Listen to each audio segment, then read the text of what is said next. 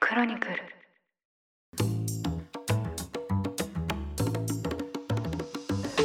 おはようございます6月12日日曜日ニュースコネクトパーソナリティの野村貴文ですこの番組では平日毎朝5分間で世界のメガトレンドからのニュースを解説しています常日頃からお聞きいただきまして誠にありがとうございますさて今日は日曜版として1週間に配信されたニュースを振り返っていきたいと思います休日のともにリラックスした気持ちでお聞きいただければ嬉しいですそれでは早速お呼びしたいと思います経営競争基盤共同経営者の塩野誠さんです今週もよろしくお願いいたしますはい、塩野です。本日もよろしくお願いします。よよろしくお願いしますろしくお願いします。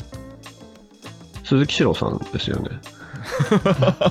は あの第一声がい。はあのあれありがとうございます。ちょっと一応聞いてくださっているリスナーさんのために文脈を説明すると、木曜日の朝にですね、私、あの地元名古屋のラジオ局に出演させていただきまして、あの朝の番組なんですけど、モーニングブーストっていう番組で、10分ぐらい音声コンテンツの今について喋っていったんですけど、ツイッター上で反響を見たら、なんか今日出てた人、鈴木史郎に似てるっていうコメントがありまして、い。で声ってことですよね。多分そうなんですけど、似てますかね、鈴木史郎さんに。いや、ちょっと、私はそんなでもと思ってましたね。そうですよね。だからなんかわかんないですけど、そのリスナーさんにとっては、まあ、割とこう、メガネかけた真面目な方っていうのが、なんはいかはい全部そのカテゴリーに入ってんじゃないかなと思ったんでそすけれ、ど、ねだいぶ雑な箱ですね。 雑な、そう、雑なくくり方をされてるんじゃないか雑ななと思ったんですけど箱がありますね。はい。でもなんか本当、金曜日のあの本編の配信でも言ったんですけど、はい。やっぱりその朝の情報番組っはい。て、多くの方が聞いてるんだなってすごい感じまして、まあ、流しっぱにしてる人はいるんでしょうね。そうですね、はい。まさか本当に出演してすぐにこういろんなメッセージが来るとは思わなかったですね。ええで、きっとあれですよ。また野村さんがどっかでね、こう、はい。大ブレイク、バズって、はい、で、過去のね、言ったこととか掘り返されるんですよ、きっと。やだな、それ。 嫌ですね。で、あれですよね、なんかちょっとポロッといっちゃったやつを、こええうなんかうまく編集しうまて、く編集されて、ははいい。とんでもないやつだみたいな風にえなりますよね。ーこれが有名になる過程ってやつですね。そうですね。はい。確かに、だからもう私の発言なんて、このネット空間上にもう死ぬほどありますからね。それなかなかですね。はいうまく切り取ろうと思ったらいくらでも切り取れるんじゃないかなと思いますけど。デジタルタトゥーというか、デジタルボイスが、はそうですね、もうええタトゥーだらけですね、全身タトゥーだらけい。 となりまして、はちなみい。にそれで言うと、ネット空間上で言うと、あの塩野さんの、はい東京大学で講義をされた動画をですね、おじさんがね、おじさん、いやおじさんじゃなおいでじすさよんが本ね、東大で、はい。当にいや、でもあの熱い動画というか、その東大生のメッセージですね、まあ私も塩野さんからシェアいただいて、で、あ、面白いと思って、ツイッターに投稿したんですけど、ありがとうございまそす。したら、すごかったですよ。本当塩野さんファンの方々からコメントが続々とって感じでしたね。いや、まあ、これまたね、申し訳ないという思いと、ありがたいという思いと、あと、そうですね、東大の駒場なので、教養のね、1、2年生の方々の前で、ええおじさんがね、だらだらお話しするっていう。メッセージとしては、まあ皆さんね、いろいろ恵まれてると思うので頑張ってねっていう。はい。本当はワンメッセージで済むところをなんか30分ぐらい長く喋っていただい 長てめに、 長めに伸ば して、そうですね、手厚く喋りま手したね厚く伸ばそのメッセージして、はい、お話したやつですね。ちょうどリスナーのですね長野の柳さんもこうシェアされていたんですけど私はいもすごいいいなと思ったのが、あなたがお墓にそのどんな言葉を書かれたいんですかって話をしのさん最後されたじゃないですかえええええ他人とコスパを気にして生きたものをここに眠るって書かれたいのかえはい。自分で自分の人生を決めたものをここに眠るって書かれたいのかっていう話でそれでまあ、自分の人生を選んでいってくださいっていうメッセージを発信されたと思うんでえすえけど、ええええあれやっぱり私もすごい刺さりましたねそうですね。やっぱり人のことを気にしすぎ問題がね、特に若い方にあるので、はいやっぱりそこはせっかくね、才能であったりとか、いろいろある方なので、まあ自分の道を行ってほしいなっていうのと、まあはい早めに行かないと時間がなくなっちゃうんで、うんそうで早すねめに行った方がいいですね。ええええまあ、そうすると東大の学生さんの立場で塩野さんのこの話聞けたのが私にとってはちょっと羨ましいなと思ったんですよねいい刺激になるんじゃないかな前もお伝えしましたけど、私がこれを学生側で聞いてたら、うぜえなじじいと思ってると思いますよ。は そうですね、これこれ前もおっしゃってましたねこれ、はい まあまあ多分そうですねまあ全員がどういう捉え方をするかわかんないですけど、はいまあ一部の方はきっとこれで そうで刺すね。激を受けたんじゃないかなと思いますけどねだから、こう、チキンなね、おじさんはね、はい、えーまあ、どっかで思い出していただければって言ってるってうはい予防線を張りながら はニュアンスに気をつけて喋ってるわけですい。ねそうですね。はいはい。わかりましたということでリスナーの皆さんもぜひ気になる方は見ていただければと思いますありがとうございます。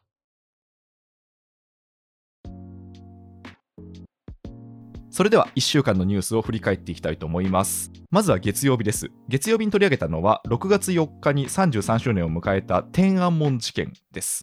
で天安門事件、1989年に発生した、まあ、学生運動に対して当局が弾圧をしたという事件なんですけど、まあ、それについての記念日が6月4日になりました。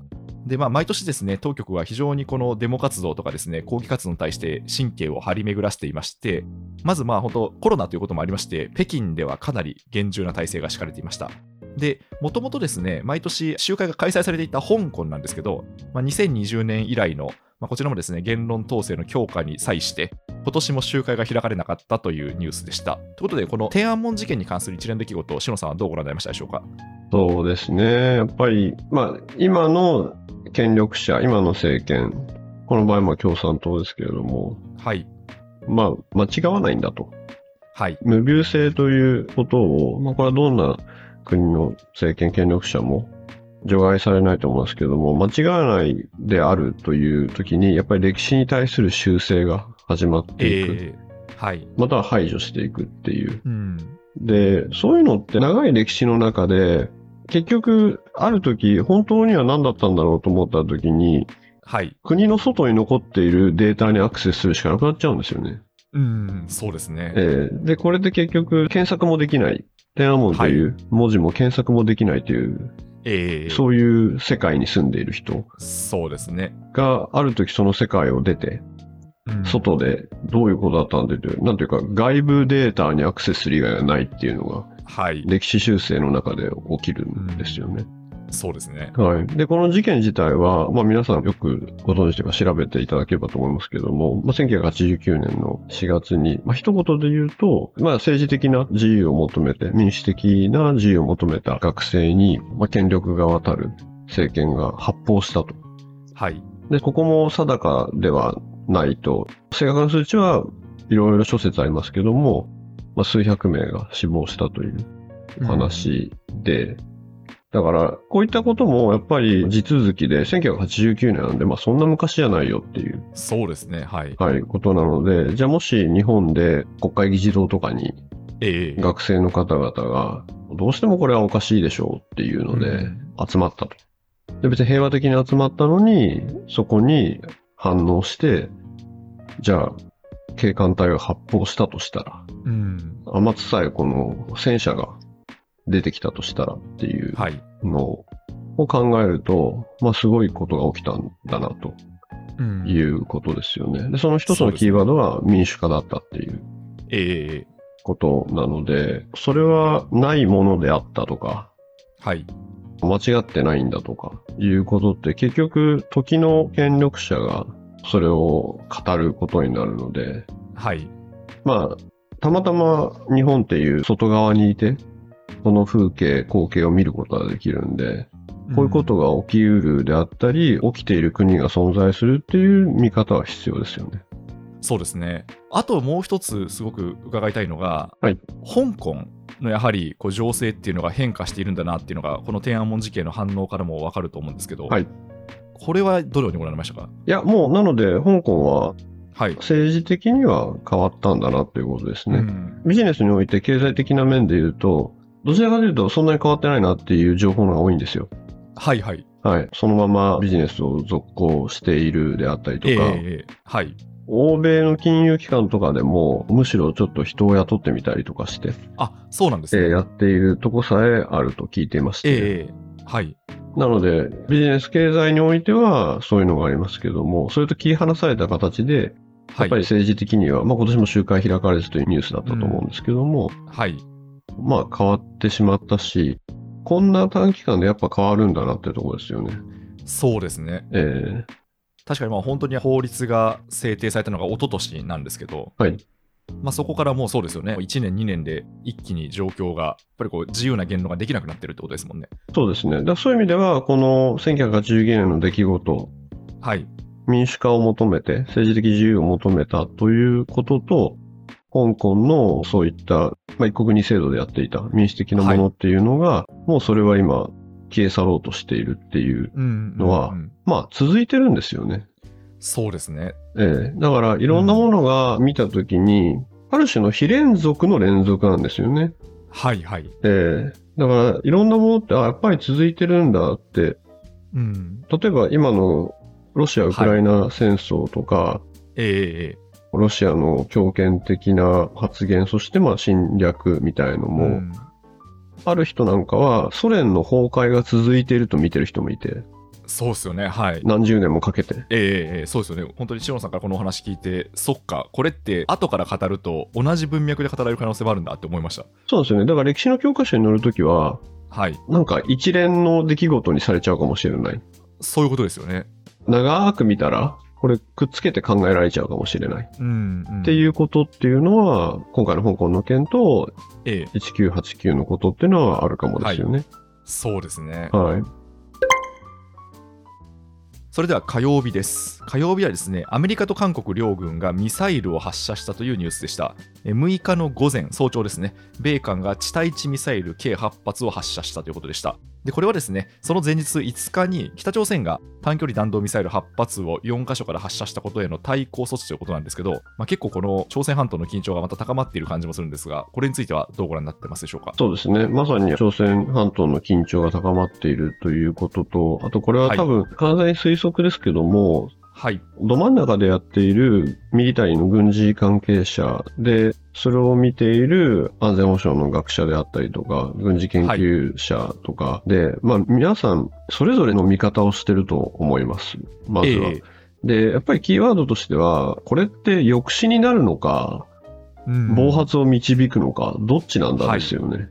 確かに、そうですね、えー対抗措置っていうのが北朝鮮に対してどういうメッセージというか、どういう作用を及ぼすのかってことですね。抑止なのか暴発なのか。はいはい。で、抑止に関しては、あ抑止ってなんだろうっていうのが、その安全保障とかの文脈で常に体感的にどうなんだろうっていうのがあったんですけども、まあ、今回のはいウクライナの件で、あの人たち核を持ってて恐ろしいから、これ以上怒らせたらまずいんじゃないかもっていうはいはい。のが分かったんで、ええ我々は今抑止されてるっていう、うん、そうですよね。逆に我々が抑制されてるされてるっていうの。のを感じれたんで、ええと同様なことを北朝鮮が、あの人たちミサイル持ってるし、発射能力もあるし、あはのいそれこそ SLBM みたいなのを潜水艦から発射してっていう、まあ基本的に潜水艦から発射できる能力があるというのが、はい。ヒエラルキーの中で一番強いんで、うん、どこからでも発射できるってことそうですね、どこにあるかわかんないでですしね。す。射程圏内になるというか。はいはい。っていう、まあ、深い海があって潜水艦があって発射能力があるっていうのが一揃いやってると、いまあ最強ですねっていううんのがあるんで、そういったものが、じゃあ北朝鮮であったり、北朝鮮の政治側から見て、あ、これ。れは怒らせるとまずいなという抑止になるかどうか、はい。逆にすごく自暴自棄になって暴発するのかっていう、そういうえ資金ゲーム感がありますよね。えそうですね。はい。今のところはまあ抑止になるであろうと思って、北朝鮮が何か発射してきたらすぐにこう対抗措置をしているってことですよね。まあ、それを見せつけるであったり、あとはやっぱはりい基本的には、米国と韓国、米国と日本っていうのを、はい。それを切り離したいと思ってる国たち、アクターがいっぱいいるっていう想定なんで、はいはいはい。切り離したら、まあ、なんというか、だいぶ弱体化できるええっていうのを、まあ、思ってる人たちが、朝鮮半島であったりとか、まうあ、ん近くにいっぱいいるよっていうのが今なので、はいはいまあ、具体的にはまあ北朝鮮はもちろんですけど、まあ、中国やロシアやロシア、そうですね。はい。はいだから、米韓日がすごく一体強調してると、はいあ強そうだなって話なんですけど、うんうんまあ、そこがあのバラバラになっていくと、だいぶパワーゲームは変わるっていうそうですね。とこですね。あとは抑止しつつ、外交ルートを開けておくっていうことですね。はいはいはい。はい。まあ、よく言われることで、まあ、机の下の足は蹴りながらちゃんとにこやかに話すっていうはいのが、やっぱり外交なので、うん、そういうことですね。例えばその韓国で政権交代が起きて、でまあ、その現ユン大統領の方はどちらかというと、まあ、こう保守派というか、まあ、北朝鮮に対してはその割とこう強い態度にえ出るとう。いうふうに変わったじゃないですか。はいまあ、それっていうのもあれですかね、で北朝鮮は、まあ、そういった米韓の動きを見て、核実験に乗り切るんじゃないかみたいな推測もあるんですけど、はい。まあ、やっぱりその韓国側の変化っていうのも結構影響してるんですかね。そうですね。それは今後あるかと思いますね。で、このゲームって常に相手はどう思ってるか考える問題じゃないですか。はいはい。それってすごく不確実ですよね。まあ、そうですね。そうなんですよね。なので、そういう意味では、北朝鮮っていう文脈だと、北朝鮮が今後どういう政治的メッセージをはい発。していくかっていうのは見ていくというところだと思うんですけども、はい。はい。ただ、まあ、ロシアで分かったように、はい。西側の先進的民主主義国家が思うより向こうは全然思わない問題がありますから、そうですね。はい。はいそれも本当にロシアの今回のニュースを取り上げるたびに思いますよね。えーまあ、究極的には独裁者の権力維持以外はないんですけど、ええはいまあ、ただ思った以上にやっぱりその価値観というかその行動規範が違うってことですよね。まあ、全く違いますよ ね。そうですよね。は。はいいそれでは水曜日です。水曜日は経済よもやま話ってことでですね、まあ、最近何かそのコンテンツをレビューする機会が増えてるんですけど、なるほど。取り上げたのが80年前に出た名著、アイディアの作り方ということで、まあ、ジェームズ・ヤングさんはい著という本ですね。で、ごめんなさい、私ちょっと存じ上げなかったんですけど、ツイッターへのコメントを拝見していると、ええはい、結構この本、例えば電通の若手社員が先輩から読まされる本とか、はい、はい、はい。まあ、未だに結構いろんなところで脈々と受け継がれているみたいですね。えええええはい。で、まあ、ちょっと簡単におさらいをすると、アイデアを何か生もうと思ったら、まずはこうしっかりとインプットする。えはい。で、そのインプットしたものを一旦こうテーブルの上に並べてみて、うんそのあるものとあるものの組み合わせができないかっていうのをこう考えていくと。で、それを考え切った後には、一旦そのことを忘れて、まあ、こう散歩をするなり、こうなんかシャワー浴びるなりすると。はい。で、そうこうしていると、何かの瞬間にひらめくと。エウレカが。エウレカが起きると。ははいいで、エウレカが起きたら、そのエウレカのアイデアを、はいあのちゃんとそれが実証できる、実効性があるかっていうのをきちんと検証していくっていう流れなんですけど、はい。まあ、ちょっと少しビジネス論っぽく聞きたいんですけど、塩野さんってそのアイデアを着想するときってどうされてるんですか私のなんか、ポリシー、ポリシーっていうか、はい。絶対的に思ってるのはアイデアはまあ物量、うんもう物量からしか生まれないっていうのと、はいはい。やっぱりインプットってことですね。い、ろんな会社がイノベーションだって言ってると思うんですけどはい。やっぱイノベーションの日本語をし日本語訳をしっかりみんなが知ってるべきだったなと思ってましてはい、イノはベい。ーションってあの新結合って意味ですよとう。ん。はい、はい。だから既存のそこら辺にあるものをくっつけると新しいものができるはい。っていうことなんで、うんなんかこう真っ白なとこから突然生まれるもんじゃないんですよね。そうなんですね。そうか、新結合なんですね。新結合ですね。ね、イノベーションは。で、まあ、同じようなことをやっぱりコネクティングドッツっていうのは、はい、はい。まさに今おっしゃったような、インプットがバラバラとしてるけど、はそい。れをまあ散歩したら、ドット、点と点がうん、うん。うんこうくっついて、はい。つながって、新しいことが生まれる。で、これもまた新結合なわけで、はい。基本的には組み合わせだなと思ってますと。えええーなので、コンサルティングとか、コンサルタントっていうことでお伝えすると、一番クイックに簡単に価値が出しやすいのって、他の業界で当たり前のことを違う業界でやるなんですよね。ああ、あ、そうか、そうか。そういうことですね。えーはい。まあ、今多いのは多分 IT 業界で当たり前のことをじゃあアパレルでやってみようとかうん、うん。いうことだったりすると思うんですけども、はい。エンタメ業界、じゃあゲームの世界で当たり前のことをじゃあ車でやってみようとか、はい、はい。いうのが、やっぱりその、割とアイデアが出しやすい、うん。業界間の知見を移動するっていうやつで、で、もう一個が地域を移動する。あ、地域。はい。はい場所を変える。そうですね。ね。日本で、東京で当たり前のことをインドネシアでやってみようとか、ええアフリカで当たり前のことを、じゃあ逆に北海道でやってみようとか、はい。いうのも一つの新しいものを作り出す手なんですよね。うだんから業界間あーそうか。移動と地域移動がええ割と頭の体操としてはクイックに新しいこと考えられる。今のお話、すごくわかりやすいですね。確かにそう ですねあ。そうです。はい。クイックテクニックなんですけど、これ。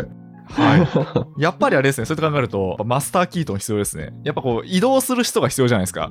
いろんなとこそうろをですね、そうですね。だからよく、じゃあ地方創生ですみたいので、はいよそ者とバカ者がと若者が必要なんだみたいな文脈っええてあると思うんですけど言いますねはいそれもやっぱり移動ですね。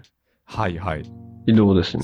確かに、そうか。だから、まあ、塩野さんもあれですもんね、いスナフキンやマスターキートンのようなスタイルを、まあ、今でもやられてますし、はい、生き方としてこう掲げられてるじゃないですか。はい。まあ、それはだからあれですね、あの新しい知見を持ってくるっていう役割をそこで担ってるわけですね。 そうですね。だから、まあ、もっとダサく言えば、アイディアブローカーなんですよね。アイデアブローカー、 まあまあまあ。で、なんか、金儲けですねっていうところから離れて、はいお。しゃれに言うと、ええ。旅するように生活して、はい。生活するように旅をする。うーん、いいですね。なので、生活の中で、はい。いつものを追求なんだけど、自分が旅人だと思ったら、うんうん、めっちゃ。ゃ発見あるじゃないですか。そうですね。ははいい。普段見えてなかったものも見えてきそうですね。そうですね。で、一方で、じゃあ、旅をしているときに、旅をしているんですけど、ここに住んだらどうだろうとか、ここの生活者はどういうふうに生きてるんだろうとか考えると、はい。もうちょっと深掘りできるじゃないですか。うーん、そうですね。ええで、そうするとやっぱり、心も頭もちょっと広がるっていうか、はいはいはい。そういうイメージですよね。確かに。いやー、ありがとうございます。やっぱりあれですね、越境ですね、キーワードは。越境ですね。で、特にやっぱり今、越境が必要とされてますね。はいはい。ええまあそうですよね、まあ、ちょっとこの後の話にもつながりますけど、単一的な価値観の限界みたいなのがどんどん現れてますもんね。まさに。はい。はい。だからちょっとこの後次の木曜日のニュースでそれも取り上げていきたいなと思うんですけど、でもありがとうございました。なんか、この80年前の名著っていうのに書かれてるエッセンスで、まあ、その組み合わせるっていうのがステップとしてあったんですけど、ええまあ、それをより2020年代のこの行動規範としてはいどうしたらいいかっていうところで言うと、今まさにシロさんがおっしゃったような、まあ、こう越境する、業界をまたぐとか、場所をまたぐといった動きがなんか必要なんだなと思いましたね。そうですね。越境することで、もし他者への想像力が増すんだったら、はい。越境は必要ですね。うん、そうですね。ええやっぱりそこが起点というか、はい。動けるうちに動き回っておかないと、はい。後で椅子に座って問題を解いていく探偵みたいになれないんですよね。ああ、そうですね。そっか。はい。あの、想像力働かないですもんね。そうですね。いろんなこと言った後だから、はい。なんかこう、椅子に座ままりつつ、いそれはこういうことなんじゃないかって、老いた探偵が言うみたいなのができないんですよね。はいそういうことです ね。はいやいやいや、ちょっと私も頑張ります、それは。い。それでは木曜日です。木曜日は、まあ、まさに先ほどの流れの中でいきたいと思うんですけど、この今月7日にですね、EU 加盟国と欧州議会が、上場企業の女性役員に対するですね、新たなルール案で合意しました。で、まあ、結構この中身がドラスティックというか、まあ、結構踏み込んだなと思ったんですけど、2026年までに、まあ、あの小さい企業は除くんですけど、EU 圏内のすべての上場企業に対して、女性役員4割を義務付けたということですね。で、これをもし目標が達成できない場合は、当局が罰金を課す権限を有する制度にするとかですね、あとは各国の裁判所が取締役会の選出を取り消すことができるという、まあ、結構強い権限を付与するものだなと思うんですけど、このお話は、しのさん、どうご覧になりましたでしょうか。そうですね。こういう話ね、ここでもいろいろね、よく野村さんとお話してますけど、はい、ここだけを、なんかあんまりジェンダーとかマイノリティの話に寄せないで、逆にこう、冷徹にビジネスとして見た際に、はい、単純化できる気もして、え例えば日本においてですけども、はい、失われた10年、20年ってどんどん伸びてるじゃないですか。 はい、もう30年年越して ますね。もう30年も失われてたら、はいもうなくなっちゃいますけどね。はい、だいぶ失われてる感じ だがいしぶますけど。失われましたね。ええって思ってるんだったら、はい、そういう時ってビジネスにおいて、あ、このアプローチじゃダメだって思って変えますよね。うん、そうですね。それはそうですよね。ええ、そりゃそうですよね。あ、このチームじゃダメだから、B チームだな、みたいになるじゃないですか。はい、そうですね。選手を入れ替えようと。ええはいええええスポーツでもそうですよね。ということは、じゃあ、男性中高年チームでダメだったんで、アプローチ変えましょう、以上でいいと思うんですよね。そうですね。はい。ああもう分かりやすいですね。本当に単純化するとそうですね。えー、なんか失われ続けてたんで、ちょっと男性中高年チームは一旦下げて、ええ別のチーム上げますっていうのの、で、役割を与えちゃえばいいんですよね。はい、えはい、ーでそこでね、前もあったように、準備と能力がうんぬんとか、まあ全く意味ないなと思ってて、ええだって男性中高年チームも準備はもい能力もないんですもん。いや、そうなんですよね。えーあのちなみにあの、そのコメントに対しても結構反響いただいたんですけど、えーえーまあそうなんですよね。なんでその女性の側だけそんな準備と能力が言われなきゃいけないんだって話ですよね。突然ですよねね、本当に。 突然言わないでくださいねということなんで、こういうのっていい悪いじゃなくて、あ、ちょっとこれのアプローチ違ったなって言って、はい。チーム替えみたいなうんうんうん。感じだと思うんで。まあ、確かにそうやって考えると、そうですね、まあ、男性モノカルチャーでこうやってきた日本がこう30年間沈み続けてるっていうのが、まあ、一つのファクトとしてはあって、はいでまあ、そうすると、そうじゃないやり方っていうのがあるんだろうかっていう発想に行きますよね。そうですね。で、ここ5年ぐらいずっと男性中高年役員が、はい。いや、女性をね、登用したいんだけど、なかなかいい人がいなくてねって、まあはい、毎日言ってるんですよね。毎日、はいはい。でも、はい。今まで失敗してきたあなたのクライテリアだと、はいそ、のいい人は違う可能性がありますよって、確かにそうですねやっ。ぱり誰かが言ってあげた方がよくて、ああ、そうか、だからあなたの物差し自体が違うかもし違れない。う可能性がい。高い。はいはい。もし違ってなかったら、もっとうまくいってる、はい、そういうことですね。ということなので、はい。 冷徹なビジネスとしてチーム交代。そういうことですね。はい。いやいや、いいと思います。非常に。えーっはい。て思うんですけど、どうですうん、いや私もなんかすごい理にかなってるなと思いましたけどねうんあとそもそも多分そのモノカルチャーばっかりでダメっていうのってええまあ単純に多分顧客の幅につながるんだろうなっていうのは思いまして、はい顧客の幅とか従業員の幅っていうんですかねまあ、やっぱりよく見聞きするのは、まあ、特にこうエスタブリッシュな日本企業で、はい微妙に細かいところが細かいルールとか細かい物言いが、ええその女性従業員の方を向いてないってことってよく聞くんですよね。はい、そうですね。はい、でこれってすごい顕在化しづらい、まあ、明らかなその男女差別ではないんですけどそれをするとさすがにコンプラ違反になっちゃうんですけど、ええた、だ言葉の端々にやっぱりそういうものを感じるみたいなのはえ結え構聞いたりするので、はい、まあ、そういう手がなくなるだけでも、まあ、本当の意味でパフォーマンスが上げれる人が増えるんだろうなとは思いますし、そうですね。まあ、サービス開発とかでもそうなんだろうなって思いましたね。実際に、日本においては実際にやっぱ世代間ギャップは大きいなとは思います。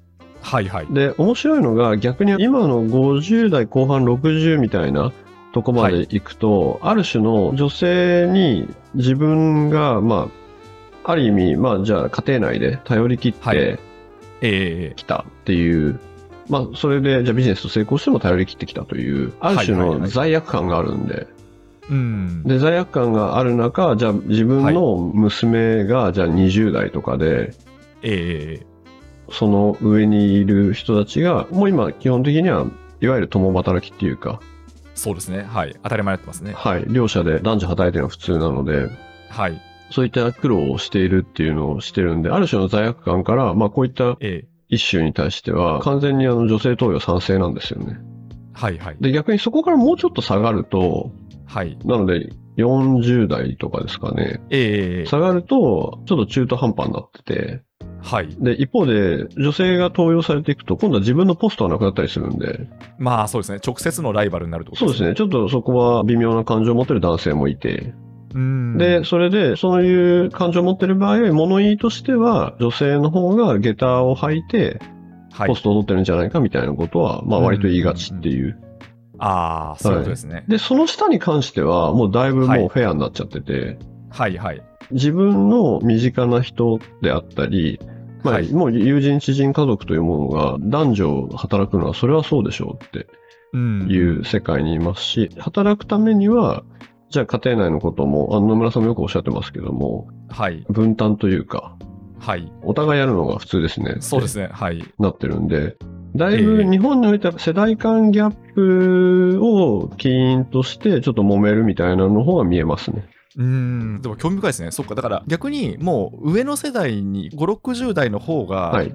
まあ、例えばその女性を登用したところでその直接のライバルにならないのえで、えええええ。それをこう推進してもいいかなという気持ちになってるってことですそうですね。もう上がっちゃってるっていうのと罪悪感ですね。そういうことですね。はいはあ、そういうことですね。ええああ、なかなかあれですね。そうするとい一筋縄じゃいかないですね。まあ、結構過渡期の世代は辛いというか。 そうですね。過渡期の世代は辛い、過渡期がちょうど就職氷河期なんで、今あのーだからそっか40代半ばとか、ええその前後っていうのが、はい。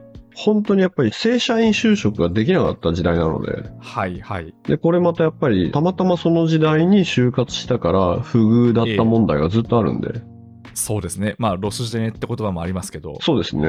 はいえ。ーなので、やっぱりその、景気サイクルというところと、今のこの、女性役員4割みたいな話と、はい。あと生活スタイルの変化えっていうのが結構ちゃんと絡み合っちゃってるんで、そうですね。はいい、やー、ちょっと日本はこの先進んでいくのかどうかというところですね。うん、でもやっぱり今の20代の人たちは良いことをしたいと思ってますし、公平フェアっていうのが好きなんで、うん。い、いと思いますけどね。ああ、じゃあそうですね。そうやって考えると、まあ、世代とともにそっちの方向に進んでいくんじゃないかってことですね。そうですね。だから逆になんか上の人々のシステムをはい。所有としないで、うんうんうん。忖度しないで、はい。そのまま行ってほしいっていうのは思いますね。そうですね。はい。それでは金曜日です。こちらはですね、ちょうど金曜日当日10日からですね、外国人観光客の受け入れが日本でも再開されました。で、まあ、それに先立ちまして、観光庁がガイドラインを発表していまして、で、まあ、今回はまだ認められているのはツアーの旅行客のみと。で、マスクを基本的には着用しなければいけないと。まあ、ただ一方で、陽性者が出た時もですね、濃厚接触者以外はツアー中止にはならないといった規定も設けられました。はい。ということで、この観光客受け入れ、まあ、いろんな面から切り取れると思いますけど、志野さんはどうご覧になってますかやっとですね。はいや。っとですね。これ2年何ヶ月とかですもんね。長かったですね。長はかったですね。ちょっと観光客じゃないですけども、ビジネスで要人というか偉い人たちをちょっと受け入れるっていうのを今、私も頑張り中でして、い。あ、そうなんですね。えーなので、まあ、受け入れ先っていうのをしっかりセットして、はいで、。その行動のところも、おっしゃるように旅行代理店とかの力を借りて、いやはいアレンジするみたいなうん話だと思うんですけども、やっとっていうところと、あと、前もね、お伝えしましたように、本当にやっぱりね、日本に来たい人いっぱいいるんですよね。ええうん。それはその観光もビジネスも両方ってことですか両方ですね。本当うにん両方で。だから思い起こせばなんですけども、はい。ラグビーのワールドカップ、ラグビーあったじゃないですあか。あ、ありましたね。はい。 あの時、街にはい。首の太い外国人が溢れ返ってたじゃないで すか。そうでしたね、そういえば。で、だからあれもう、覚醒のかなりの2019年ですよね、あれ。 2019ですよね。あの時すごくはい。私、こう、モメンタムというか、あ、これははいはいはい日本に勢いづいたなと思ってて、うん。というのも、ラグビーというコンテンツのために、普段、日本って、え、どこにあるんだっけえっ、と、香港とかみたいな、香港のはいはいはい横みたいな、 ええあの人たちもやっぱり来たんですよね。うんそしたら、そうですね。何ここすごいいいみたいになって、はい。うんえーで、二つあって、一つはまあ、ご飯美味しいとかいうのと、はい。あとなんか、何この地下鉄超便利みたいな。うん、ええインフラがってことですね。あとあの、大きかったのが、外でビール飲めるっていう。ああ、そうか。それはだからできない国もあるわけですもんねま。あ、ほとんどできないですね。基基本的にやっぱり公共の場でアルコール摂取っていうのはかなり厳密に禁じられてる国が多いんで、り、えええーまあ、治安の問題とかもあって、はい。だからあのコンビニの前でビール飲んでたむろってると、すぐこうはい逮捕されちゃうみたいな、ああ、そうなんですね。はい方が多いんで、ええそう考えると、なんか缶ビール片手に歩ける日本天国みたいな。確かに、そうですね。えーまあ、日本の場合、本当にこうお祭りモードになると、あの普段真面目な国民が結構暴れますからそうね。なんですよね。毛と晴れのね、晴れがやばいってい う。そうなんですよ。晴れがやばいですよ晴ね。れやばい本当に民族。まあコロナ前の渋谷のハロウィンとかもそうでしたけど、そうです、そうです。だからそういうのを見て、しかも安全っていう、日本だけですからね、冷水して寝ててね、身ぐるみ剥がされないの。そうですね。えーはいっ。ていうのを、普段えあんまり興味ない人が来て、はい知ったんですよね。うん、で、これ素して敵だねっていうことになって、そうするとまはあいみんなに今って言うじゃないですか、ソーシャルで。ええでそうするとなんかいいんじゃないみたいになって。確かに。だから本当に、そのもともとのまだあんまり知られていなかっはいたコンテンツ、い観光資源っていうのをこう知ってもらういい機会にもなりますよね。ええまあ、あとは、それに加えて、やっぱり円安ですか。そうですね、はい。だからそのラグビーでもうこれは日本来るなとか、東京とか、ね、京都とか大阪とか、これはい来るなと思ったらコロナになっちゃったんで、ええすごそうですねいもったいないなって個人的には思ったんですよね。そうですね。え確かに、まあ本当にあの時って、まあちょっとたらればはもうないんですけど、ー、ええええラグビーワールドカップがあって、で、まあその翌年に東京オリンピックが予定されていたじゃないまですか。さにそうなんですよ。はは。いいだから、その勢いでっていうのが、まあ残念ながら水差されてしまいました、ね。本当はね、すごいコンボを達成する予定だったんですよね。はい、うんですよね。うん綺麗な流れになる予定流れだんですっけどたんで、えはいーだからそれを今一度ね、ここで掘り起こして、はい、で、多分、まあ、この前ニューヨーク行ったら誰もマスクしてなかったんで、はいはいはい。帰ってきた外国人の人がそのノリでマスクしないで歩いて、それをなんか日本人がキーってなったりすると思うんですよ。そうですよね。はい。私、それめっちゃ起きるだろうなと思ってるんですけど。ええだからそこら辺のはい。摩擦をええどうこう折り合うかじゃないですか。そうですね。はいまあ、個人的にはちょっと寛容になってほしいなとは思ってるんですけど。そうですね。うん。寛容になってっていいと思いますね。あでも今、なんかちょっとずつお散歩してる人とか、マスクしない人を見るようになったな。そうですね。なんかもう外はいいんじゃないかっていうようなええ話もありますもんね。そうですね。だからその感じになっていくといいかなっていう気もしますね。そうですね。まあ、ちょっと私個人としては、まあ、別にあのツアーの旅行もまあいいっちゃいいんですけど、えまあ、やっぱ旅ってその自由に動き回って、はい普段自分のこう目にしないものに出会うっていうのが醍醐味じゃないですか。はい。だからまあ早くね、日本のこう自由旅行も復活してほしいなと思いますけどね。本当ですね。だからそこにおいてまさにちょっと寛容さが試されるんじゃないですか。そうですね、はい試されますね。ええはい、